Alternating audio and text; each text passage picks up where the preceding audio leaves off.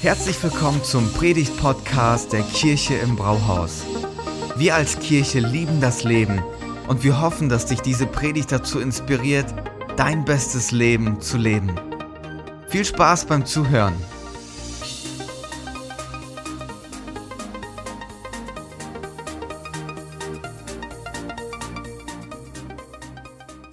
Hürdenlauf, ich finde das total spannend, wie die Hürdenläufer die Hürden nehmen. Das ist unglaublich. Ähm, Konzentration, Körperspannung und ziehen richtig durch. Ich weiß nicht, ob es aufgefallen ist, aber jedes Mal, wenn sie eine Hürde nehmen, ist ihr Kopf ausgerichtet auf das Ziel.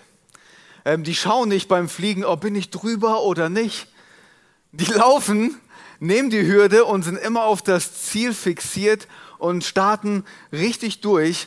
Ähm, weil wenn die nicht fokussiert sind, dann kann noch mal was anderes passieren. Ich habe euch auch ein Bild mitgebracht, was dann passiert. Ähm, das ist auch eine Realität. Nicht jeder kommt über die Hürde. Und manche bleiben davor stehen und bleiben ähm, oder packen es nicht oder fallen hin. Und als ich mir über den Hürdenläufer Gedanken gemacht habe, das ist total inspirierend, weil wir ganz viel davon lernen können. Und eine Sache vielleicht schon mal vorweg. Ein Hürdenläufer der ist nicht überrascht, wenn da eine Hürde steht. Stellt euch das mal vor. Der geht an den Start, der Startschuss kommt, er gibt Vollgas und bei der ersten Hürde bleibt er stehen und sagt sich so, stopp Leute, damit habe ich nicht gerechnet. Kann die mal jemand wegräumen? Den Lauf machen wir jetzt hier so nicht weiter. Nein, ein Hürdenläufer, der trainiert sogar extra auf die Hürde hin, auf die Höhe der Hürde. Er rechnet damit und alles ist darauf ausgerichtet, dass er diese Hürden nehmen kann und diesen Lauf richtig gut beenden kann. Und in unserer Freundschaft mit Jesus und in unserem Leben, da müssen wir damit rechnen, dass es ganz oft Hürden gibt, die es zu meistern gilt. Hürden, die wir nehmen müssen und nicht davor stehen bleiben und sagen so, damit habe ich jetzt nicht gerechnet. Deswegen ist diese Predigt heute für jeden von uns, damit wir nicht überrascht werden, wenn da auf einmal eine Hürde bei uns im Weg steht. Okay? Also, heute machen wir das so und da brauche ich eure Aufmerksamkeit. Wir müssen uns durchkämpfen. Wir werden vier Hürden uns anschauen und die sind nicht immer ganz einfach. Das heißt, wir müssen da reinschauen, uns reindenken, vielleicht auch eine Positionsbestimmung machen, welche Hürde spricht mich gerade an. Und dann am Ende kommen wir zu dem Schlüssel, der uns helfen wird, jede Hürde zu meistern. Okay? Das wird der beste Teil der Predigt werden. Aber vorher müssen wir die vier Hürden uns nochmal anschauen. Okay? Also, vier Hürden. Und ähm, bevor wir da reinstarten, Bibeltext, der uns inspiriert und äh, der uns zeigt, welche Hürden es gibt und was die Lösung ist, der kommt aus dem Hebräerbrief, Kapitel 12. Und den Text möchte ich mal vorlesen. Es steht, deshalb wollen auch wir wie ein Läufer bei einem Wettkampf mit aller Ausdauer dem Ziel entgegenlaufen.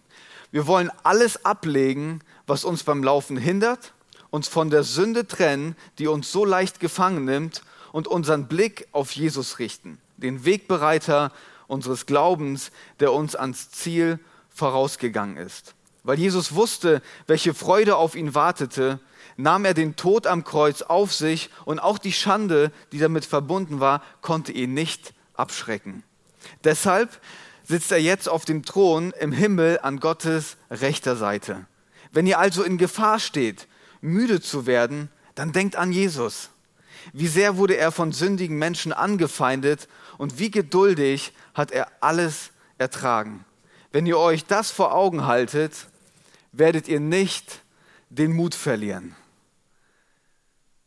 ein total inspirierender Text, der uns ganz viele Einblicke gibt und ähm, erstens vier Hürden gibt und dann auch die Lösung für unseren Hürdenlauf. Wir packen das zusammen an, gehen diese vier Punkte durch, okay? Die erste Hürde, ich habe sie Ballast genannt. Die erste Hürde Ballast, eine Last, die wir mit uns tragen. Der Schreiber vom Hebräerbrief, der ermutigt seine Leser, alles abzulegen, was sie beim Laufen hindert. Wir müssen natürlich jetzt uns mal kurz reindenken, zu wen er das gesagt hat und was die und die bei der Sportart auch darunter verstanden haben. Ähm, und das müsst ihr jetzt bitte metaphorisch sehen, okay? Nicht eins zu eins umsetzen. Damals, als sie an den Start gegangen sind, haben sie alle Klamotten abgelegt. Die sind nackt gelaufen, weil sie gedacht haben, so, die, die haben ja Gewänder getragen, nicht so wie wir Hosen. Und alles könnte, konnte stören, dass sie diesen Lauf nicht leicht laufen können, hat ihnen Gewicht gegeben.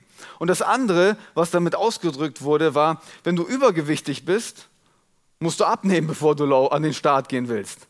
Du kannst nicht mit zu viel Gewicht dem Körper an den Start gehen. Das waren diese beiden Punkte, die sie ähm, verwendet haben, um zu sagen, alles ablegen, was dich beim Laufen stört. Klamotten und Übergewicht. Okay? Was können wir jetzt für uns davon mitnehmen und lernen? Es gibt viele Sachen, die wir in unserem Leben haben, die eine Last mitbringen. Aber ich habe mir zwei Punkte rausgesucht, die mir wichtig geworden sind in der Vorbereitung. Vielleicht findest du dich in dem einen oder anderen Punkt wieder. Das erste sind Sorgen, die unser Leben schwer machen. Sorgen, die unser Leben schwer machen. Gründe gibt es genug, sich Sorgen zu machen. Es gibt eine Liste von den ähm, Sorgen, die sich die Deutschen machen. Armut und soziale Ungleichheit, Arbeitslosigkeit, Gesundheitsversorgung, Verbrechen, Gewalt, Korruption. Das ist das, worüber sich die Deutschen Sorgen machen. Bei Sorgen ist es jetzt so, es gibt einmal begründete Sorgen und es gibt einmal unbegründete Sorgen. Eine begründete Sorge wäre zum Beispiel, du hast offensichtlich zu wenig Geld auf deinem Konto und du fragst dich, wie kann ich die nächste Woche gestalten, wie mache ich den nächsten Wocheneinkauf, ich habe zu wenig Kohle für das, was ich bräuchte. Und dann hast du eine berechtigte Sorge. Als Stella und ich geheiratet haben, ganz am Anfang unserer Ehe waren wir in so einer Situation. Kein Job, keine Kohle, nur verliebt. Aber wie viele von euch wissen, dass man sich davon nichts kaufen kann? Ich glaube alle. Und das war eine ganz reale Situation bei uns und wir haben uns Sorgen gemacht. Wie machen wir den nächsten Wocheneinkauf? Aber es gibt auch gleichzeitig unbegründete Sorgen. Du nimmst an, dass jetzt alles den Bach runtergeht. Du könntest am Ende deinen Job verlieren, vielleicht. Und dann als Arbeitsloser vielleicht die Finanzierungsrate deines Hauses nicht bezahlen, eventuell. Ihr merkt schon, unbegründete Sorgen beruhen auf Annahmen. Du nimmst etwas an und du hast ein Kopfkino, du stellst dir Worst-Case-Szenario vor, alles, was du in deinem Kopf hast, denkst, alles nur Bach runter, schlecht und am Ende bin ich der große Verlierer und du machst dir Sorgen. Aber ganz egal, ob es begründet oder unbegründet ist, Sorgen bringen eine Last mit sich, die es schwer für uns machen, den Lauf und das Leben zu gestalten und mit Leichtigkeit unterwegs zu sein. Rainer Haas, der bringt es richtig gut auf den Punkt, wenn es zu Sorgen kommt und was es mit uns macht. Er sagt, wer sich nachts zu lange mit dem Problem von morgen beschäftigt, ist am nächsten Tag zu müde, sie zu lösen. gut, oder? Aber das ist genau das, was Sorgen mit uns machen die halten uns nachts wach, geben uns eine Last und das Resultat, du bist einfach nur durch und du kannst, du kannst das Leben nicht in Freiheit gestalten. Erste Frage, worüber machst du dir Sorgen? Womit beschäftigst du dich den Tag über? Was lässt dich nachts nicht schlafen? Welche Sorgen sind es, die dein Leben schwer machen und wie eine Hürde für dich sind, den Lauf zu gestalten? Die andere Last, die wir ganz oft mit uns tragen, sind ungelöste Konflikte. Das ist schon, das ist schon hart, ungelöste Konflikte. Das, das Spannende bei Konflikten ist folgendes. Ich kenne wenig Leute, die sagen, ich liebe Konflikte. Wo ist der nächste Konflikt? Da muss ich hin. Ich glaube, die meisten von uns sagen so, nee, ich könnte auf Konflikte verzichten. Und gleichzeitig fällt es den meisten von uns schwer, Konflikte anzugehen und sie zu lösen. Wir alle lieben geklärte Fronten, oder? Wenn das miteinander geklärt ist und man sich nicht denken muss, so, boah, wie begegne ich der Person jetzt, weil es so ungelöst ist. Ich glaube, Christen haben dann eine Krankheit, wenn ich das mal so sagen darf. Die sagen ganz oft so, ja, ich muss das nicht mit der Person klären, ich habe das schon mit dem Herrn geklärt. Habt ihr sowas schon mal gehört? Und dann fragt man nach und so, hey, habt ihr euch ausgesprochen? Habt ihr Vergebung ausgesprochen, Vergebung empfangen? Nee, habe ich alles mit Gott geklärt. Äh, ja, aber du hast nicht mit Gott ein Problem. Du hast Versteht ihr, was ich meine? Das ist eigentlich nur ein Weg, um diese Konflikte aus dem Weg zu gehen, weil man nicht den Mut hat, das anzupacken. Und ganz oft denkt man, wenn man jemanden nicht vergibt, dann hat man etwas gegen sie in der Hand. So, jetzt habe ich noch etwas gegen dich in der Hand. Aber im Grunde ist man selber der Gefangene, wenn man nicht vergibt. Vielleicht denkt die Person gar nicht mal mehr drüber nach. Und du beschäftigst dich damit und es zieht dich runter und es gibt deinem Leben eine Last. Ich weiß nicht, ob du jetzt an eine Person denkst, die deine Vergebung nicht verdient hätte. Und jetzt muss ich dir heute Morgen sagen, es ist nicht leicht. Und wenn dir jemand gesagt hat, die Zeit heilt die Wunden, dann ähm, stimmt das nicht. Eine Wunde kann heilen, wenn sie behandelt wird. Du musst das angehen und es klären. Ansonsten ist es wie eine Hürde, die vor dir steht, die du nicht nehmen kannst. Ein ungelöster Konflikt. Vielleicht denkst du jetzt an deinen Ex, Arbeitskollegen, irgendjemand aus der Familie, der einfach vor deinem inneren Auge jetzt ist und wo du denkst, so, nee, das kann ich jetzt noch nicht machen. Das ist eine Hürde, dass wir unser Lauf nicht fortsetzen können und wir davor stehen bleiben und es nicht anpacken. An wen denkst du gerade? Sag's mir nicht. Das ist eine rhetorische Frage. Welcher ungelöste Konflikt sollte angegangen werden, damit du deinen Lauf richtig gut gestalten kannst? Das ist die erste Hürde. Ballast. Last, die unser Leben schwer macht und wie eine Hürde vor uns steht. Wir haben die erste schon mal geschafft. Jetzt kommt die zweite. Ich habe sie die Netzfalle genannt, weil es richtig gut beschreibt, was der Text uns mitgeben möchte. Ähm, der Schreiber ermutigt ähm, uns, alles abzulegen und uns von der Sünde zu trennen, die uns so schnell und so einfach gefangen nimmt. Sünde ist die Hürde, die jeder von uns nehmen muss. Wenn wir uns den Begriff anschauen, was damit beschrieben wird, ist eigentlich eine Zielverfehlung. Das heißt, du gehst an den Start, willst Pfeil und Bogen schießen, versuchst ins Schwarze zu treffen, aber hast den Nachbarn getroffen. Ziel verfehlt. Du läufst los, hast das Ziel vor Augen, falsch abgebogen, Mist, nicht ins Ziel reingekommen. Das ist eigentlich, was damit gemeint ist mit Sünde. Du verfehlst mit deinem Leben das Ziel. Und als Christen glauben wir, dass es einen Gegenspieler von uns gibt, der es nicht möchte, dass wir das Ziel erreichen mit unserem Leben und dass wir das beste Leben leben. Es gibt einen Gegenspieler, der sich uns in den Weg stellt. Und Petrus ist ein enger Freund von Jesus, der sagt das mal so, er sagt, seid, beso seid besonnen und wachsam, seid immer aufmerksam. Warum?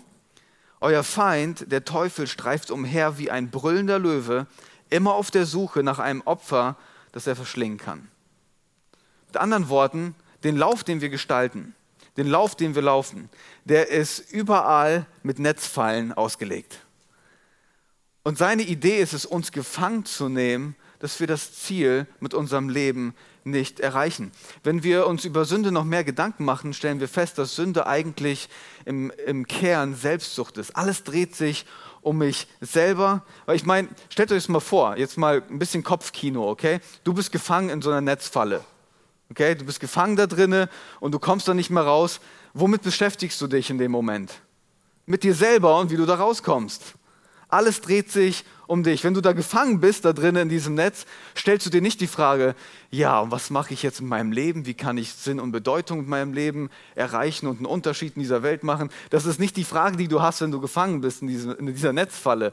Du fragst dich, wie komme ich da raus? Alles dreht sich um dich.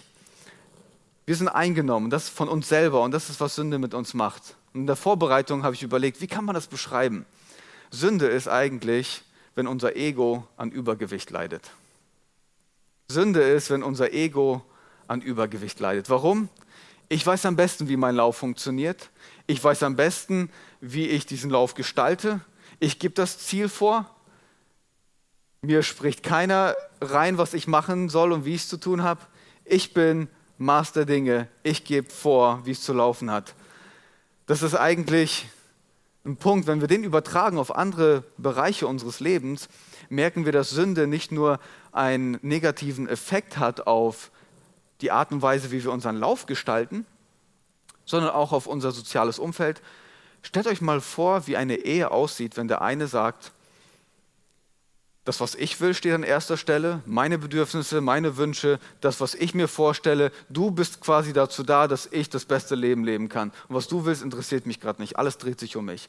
So eine Beziehung und so eine Freundschaft ist zum Scheitern verurteilt. Sünde hat nicht nur im Bezug auf Jesus und unsere Freundschaft mit ihm einen negativen Einfluss, sondern auch auf unser Umfeld. Es hat alles einen negativen Einfluss. Es dreht sich zu sehr um mich selber. Ich sitze da fest. Das ist wie eine Hürde. Ich kann den Lauf so nicht gestalten. Ich komme nicht voran.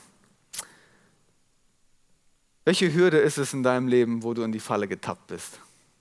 Nächste Frage. An welcher Stelle sagst du Gott, wie es zu laufen hat und nicht andersrum? Ist es deine Art, dein Leben zu gestalten, deine Karriere, deine Familie, alle Bereiche eigentlich könnte man jetzt aufzählen. An welcher Stelle gibst du vor, wie der Lauf auszusehen hat? Und bist gefangen, weil vielleicht noch mal einen kurzen Sidekick. Die Gesellschaft sagt uns eigentlich, wenn du mit dir selbst beschäftigt bist und eingenommen bist von dir selber, dann kommst du an den Punkt, wo du dein erfülltes Leben leben kannst. Es dreht sich alles um dich und so lebst du richtig gut. Genau das Gegenteil ist der Fall. Wenn du frei bist von dir selber, wenn der Blick von dir weggeht hin zum anderen, hin zu deinem Umfeld, hin zu der Welt, in der du lebst, dann kannst du beginnen, einen Unterschied zu machen. Vielleicht bist du gefangen im Moment und es ist ganz egal, ob du schon lange mit Jesus eine Freundschaft hast oder gerade am Anfang bist. Du und ich, wir alle stehen in der Gefahr, immer wieder in diese Falle zu tappen. Jeden Tag, dass es sich nicht zu sehr um mich selber dreht. Das war die zweite Hürde. Ballast, Netzfalle, jetzt kommt die dritte. Wir haben die Hälfte schon geschafft, okay? Dranbleiben. Die dritte Hürde, Müdigkeit. Die Müdigkeit genannt, okay? Der, der, der Schreiber sagt, wenn ihr also in Gefahr steht, müde zu werden, dann denkt an Jesus. Es besteht eine Gefahr, müde zu werden. Kennt ihr Leute, die chronisch müde sind? Die den ganzen Tag schlafen können? Wenn sie keine Verpflichtungen hätten, würden sie es auch tun? Ich habe mich vorbereitet und Stella ist nochmal meine äh, Notizen durchgegangen und sie hat dann als Notiz daneben geschrieben, das liegt wahrscheinlich an ihrem Eisenmangel. Ein Hinweis, den ich geben muss. Aber das ist nicht das, was damit gemeint ist als Müdigkeit, okay? Ähm, du kannst in deinem Lauf müde werden, wenn du müde wirst vom Leben. Wie wirst du müde vom Leben? Du startest vielleicht gut rein, du hast Leidenschaft, Energie und Ambition, aber du wirst enttäuscht. Enttäuschungen lassen dich müde werden. Vielleicht bist du enttäuscht worden von Freunden, von Leuten, die dir nahestehen, von Gott vielleicht, vielleicht sogar auch von der Kirche im Brauhaus. Kann gut sein. Warum? Du hast mit einem Freund vielleicht irgendwas abgemacht, er hat dir ein Versprechen gegeben, du hast darauf gewartet und es ist nicht eingetroffen. Weil Enttäuschungen haben ihren Ursprung immer in Erwartungen. Du erwartest etwas und es tritt nicht ein, du bist enttäuscht. Du hast eine Situation in der Familie und du hast im Hinterkopf vielleicht, was Axel vorhin gesagt hat, in der Bibel steht, bittet und es wird euch gegeben. Und du betest und du hast einen, einen Wunsch, ein Vertrauen, dass das, was du betest, du bekommst. Und Gott reagiert nicht so, wie du es dir vorstellst. Du bist enttäuscht von Gott. Vielleicht hast du die Erwartung gehabt, dass wenn du in die Kirche im Brauhaus kommst, dass du eine Familie findest, ein Zuhause findest und Menschen, mit denen du in Beziehung kommst. Und diese Erwartung ist nicht wahr geworden. Ich meine, wir sind halt auch nur Menschen. Und du bist enttäuscht worden von Kirche. Und das ist ein, ein Punkt, der, der ganz gut stattfinden kann und der dich am Ende hindert, deinen Lauf zu laufen, weil du enttäuscht bist und dir dann am Ende sagst so, warum sollte ich eigentlich nochmal vertrauen? Warum sollte ich nochmal beten? Warum sollte ich eigentlich zur Kirche kommen? Ich bin auch eh nur enttäuscht worden. Enttäuschungen sind wie eine Hürde, die für uns unüberwindbar scheinen. Weil vor lauter Enttäuschung senkt sich unser Blick und wir denken so, darüber, da komme ich eh nicht mehr. Das Thema ist für mich abgeschlossen. Täuschungen können sich uns echt in den Weg stellen und unseren Lauf hindern, dass wir da nicht weiter vorangehen. Dritte Frage. Worauf hast du deine Hoffnung gesetzt? Was hast du erwartet, was nicht eingetreten ist und es hat dich enttäuscht? An welche Situation denkst du, die dich dazu verleitet hat, deinen Lauf zu beenden. Ballast, Netzfalle, Müdigkeit. Und jetzt kommen wir zur letzten Hürde, okay? Dann haben wir es geschafft. Die letzte Hürde ist Anfeindung. Über Jesus steht, wie sehr wurde er von sündigen Menschen angefeindet und wie geduldig hat er alles ertragen. Wenn man sich jetzt im Neuen Testament umschaut, im zweiten Teil der Bibel, was Jesus sagt, was die Leute sagen, die eng mit ihm unterwegs waren, werden wir merken, dass das eigentlich mit Ansage ist.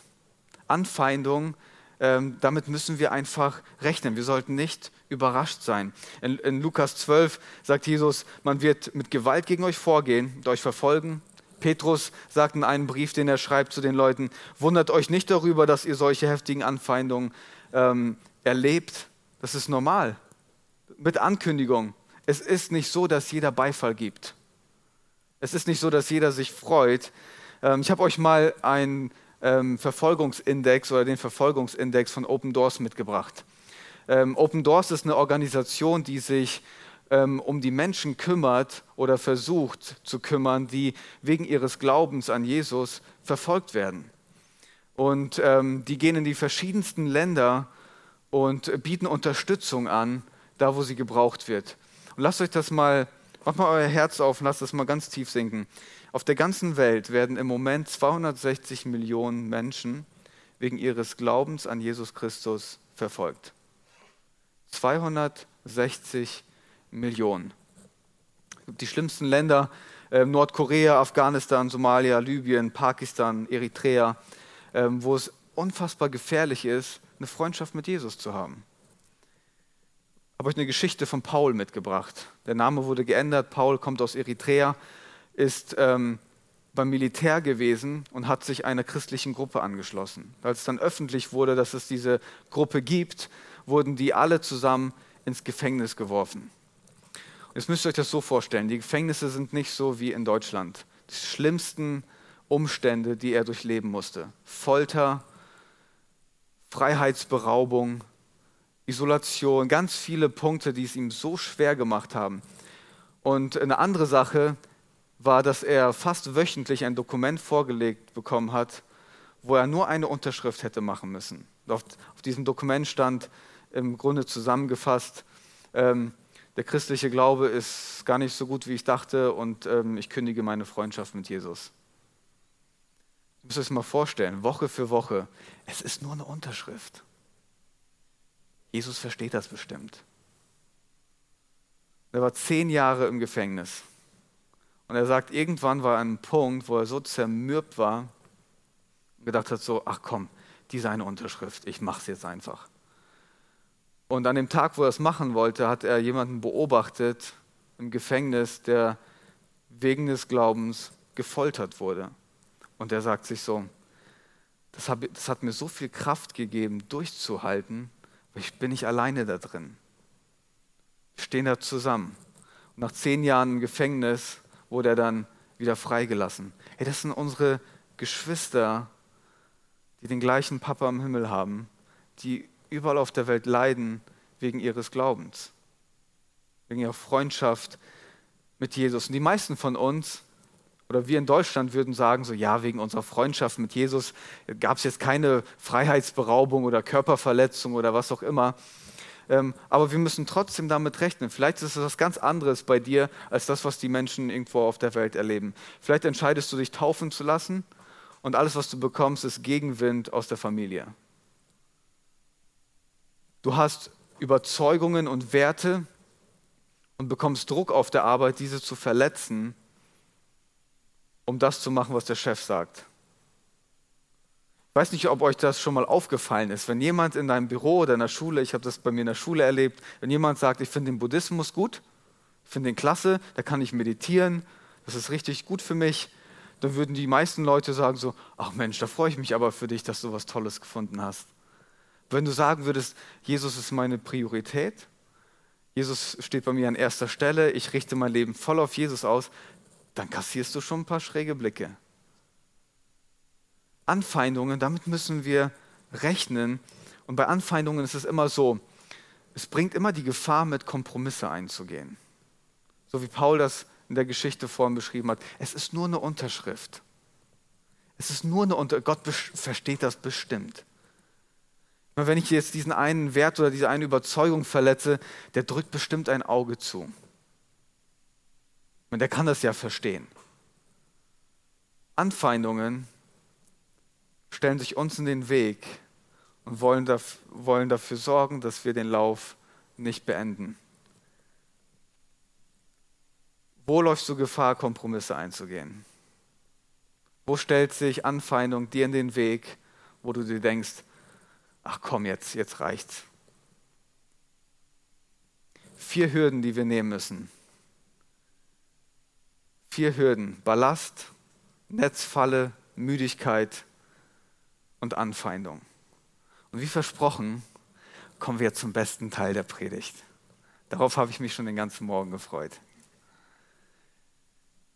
Hürden sind nur Hürden. Hürden sind nicht das Ende von unserem Rennen. Sie sprechen nicht das letzte Wort in deinem Leben. Das heißt, es gibt die Möglichkeit, diese Hürden zu nehmen und sie mit Bravour zu, leist, äh, zu meistern. Und der zentrale Punkt, der zentrale Punkt von deinem und von meinem Lauf ist das Kreuz von Jesus Christus. Das ist der zentrale Punkt von unserem Lauf.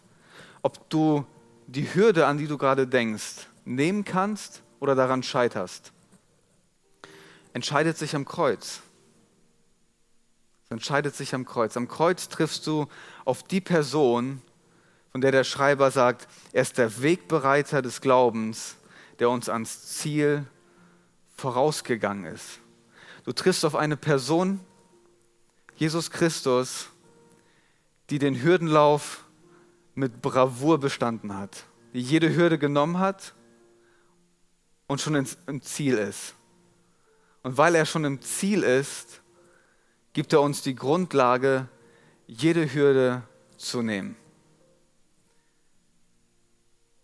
Das Kreuz ist der Ort, an dem du kommen kannst, um deine Sorgen loszuwerden. Petrus feuert uns an und er sagt, all eure Sorgen werft auf ihn. Geh ans Kreuz, werft all eure Sorgen auf ihn. Warum? Denn er sorgt für euch. Am Kreuz kannst du deine Sorge gegen seine Versorgung austauschen. Wenn du innerlich bitter geworden bist, weil du einer Person nicht vergeben kannst. Das Kreuz ist der entscheidende Ort für dich. Am Kreuz machst du die Erfahrung deines Lebens. Du wirst beschenkt mit Vergebung, die du niemals verdient hättest. Und weil du erlebst, wie du beschenkt wirst mit Vergebung, versetzt es dich in die Lage, Menschen zu vergeben, die deine Vergebung nicht verdient haben. Das Kreuz ist der entscheidende Ort für ungelöste Konflikte. Wenn du genau wie ich immer wieder in die Netzfalle tappst, dann will ich dich einladen. Lass uns zusammen zum Kreuz gehen. Das Kreuz ist der Ort, wo Jesus auf uns wartet und uns frei macht von uns selber. Wo er uns ganz liebevoll die Stricke löst und sagt, schau mal, was ich für dich vorbereitet habe. Das Kreuz ist der entscheidende Ort, wenn du in die Falle getappt bist. Bist du vom Leben enttäuscht? Bist du müde geworden? Das Kreuz, das ist der entscheidende Ort. Am Kreuz darfst du deine Enttäuschung bei Jesus abgeben. Jesus macht dir ein Versprechen, wenn du müde geworden bist, dann werde ich dir neue Kraft geben. Ich werde dir helfen, deinen Blick zu heben und vorwärts zu gehen. Und du kannst dir sicher sein, am Kreuz, da wirst du nicht enttäuscht. Da darfst du sein und da hält Gott jedes Versprechen, das er gibt. Und auch Anfeindungen sprechen nicht das letzte Wort. Am Kreuz spricht Jesus dir zu, wenn alle gegen dich sind, dann bin ich für dich. Am Kreuz bekommst du den Mut, dein Leben zu gestalten ohne Kompromisse. Am Kreuz bekommst du die Kraft, weiterzulaufen und zu dem zu stehen, was du als Überzeugung hast. Richte deinen Blick auf Jesus und du wirst Mut bekommen, sagt der Schreiber. Am Kreuz bekommst du diesen Mut, deinen Lauf furchtlos zu gestalten. Und Jesus spricht dir am Kreuz noch eine Sache zu. Er sagt, fürchte dich nicht. Warum? Ich habe die Welt überwunden. In der Welt habt ihr Angst, aber ich habe die Welt überwunden. Das Kreuz ist der entscheidende Ort. Das ist auch der Grund, warum das Kreuz für Christen so unfassbar wichtig ist. Es gibt dir die Kraft und die Grundlage, deinen Lauf zu gestalten, jede Hürde zu nehmen, egal wie hoch sie ist. Am Kreuz bekommst du alles, was du brauchst, dass du am Ende sagen kannst, Hürden, mit meinem Gott kann ich über Mauern springen. Mit meinem Gott kann ich über Mauern springen. Ich möchte dich heute Morgen einladen, mit mir zusammen aufzustehen. Und ich will mit uns zusammen an das Kreuz gehen, dich innerlich ausrichten auf diesen Jesus. Ich weiß nicht, welche Hürde gerade vor dir steht. Ich weiß nicht, was du gerade denkst, was für dich unüberwindbar ist. Wir werden das gleich so machen wie beim Ein-Minuten-Gebet. Einfach eine kurze Zeit der Stille, wird beim Piano begleitet, wo du dich innerlich ausrichten kannst und Jesus sagen kannst, was du gerade brauchst für die Hürde, die vor dir steht. Es gibt so eine alte Hymne, die man früher in der Kirche gesungen hat. Die geht so. Richte den Blick nur auf Jesus. Schau auf sein Antlitz so schön. Was passiert dann? Und die Dinge der Welt werden blass und klein in dem Licht seiner Wahrheit gesehen. Genau das passiert, wenn wir uns auf Jesus ausrichten. Wie der Hürdenläufer, der seine Hürden nimmt und das Ziel nicht aus den Augen verliert, wollen wir uns auf Jesus ausrichten. Ihn nicht aus dem Blick verlieren, weil wir bei ihm alles bekommen, um jede Hürde, die vor uns liegt, mit Bravour zu meistern. Lass uns eine Minute der Stille haben, wo wir uns ausrichten innerlich und Jesus sagen, was wir brauchen. Vielen Dank fürs Zuhören. Wenn du eine Frage hast, kannst du uns gerne eine E-Mail an info at kirche-im-brauhaus.de schreiben. Wir geben unser Bestes, um deine Fragen zu beantworten. Bis zum nächsten Mal beim Predigt-Podcast der Kirche im Brauhaus.